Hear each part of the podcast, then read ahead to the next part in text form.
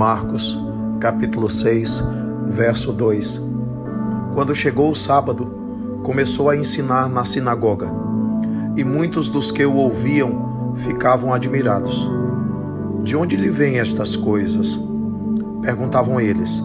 Que sabedoria é esta que lhe foi dada? E estes milagres que ele faz?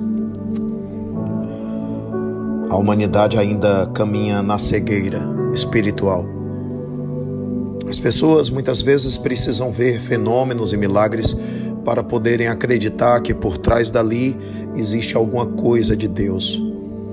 Estamos cercados de milagres e de fenômenos todos os dias, que são a expressão da bondade de Deus e do seu amor para com todos nós. Eles não conseguiam entender de onde é que Jesus tirara aquela sabedoria, porque essas pessoas eram acostumadas a exigir cargos por exemplo, era algum fariseu? Não, não era. Ele era algum teólogo estudioso, doutor da lei? Não, não era. Ele era algum saduceu do templo? Não, não era. Ele era algum sacerdote que cuidava das oferendas? Não, não era.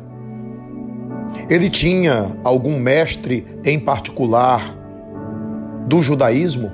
Não, ele não tinha. Então, de onde ele tirava essa sabedoria? As pessoas ficam querendo que haja uma autoridade na terra e ficam querendo que haja uma unção de alguém da terra. Felizes aqueles que são ungidos diretamente pelo Pai, que não precisam da unção das mãos humanas. Não. Jesus não precisava de nada daquilo, porque Jesus tinha um único mestre, Deus. E o nosso único mestre é Jesus em comunhão com Deus.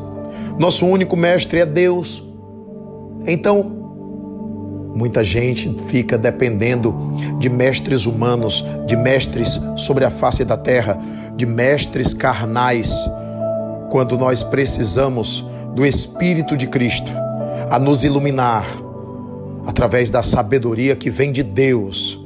Porque ele, o Filho, aprendeu do Pai, aprendeu junto do Pai, a fonte suprema de toda a sabedoria de tudo o que existe. Por isso, pare de depender, pare de depender de qualquer intervenção humana. Seja dependente apenas de Deus. E só Deus, somente Deus, é que vê o seu coração. Por isso, nós precisamos de evangelho na atitude.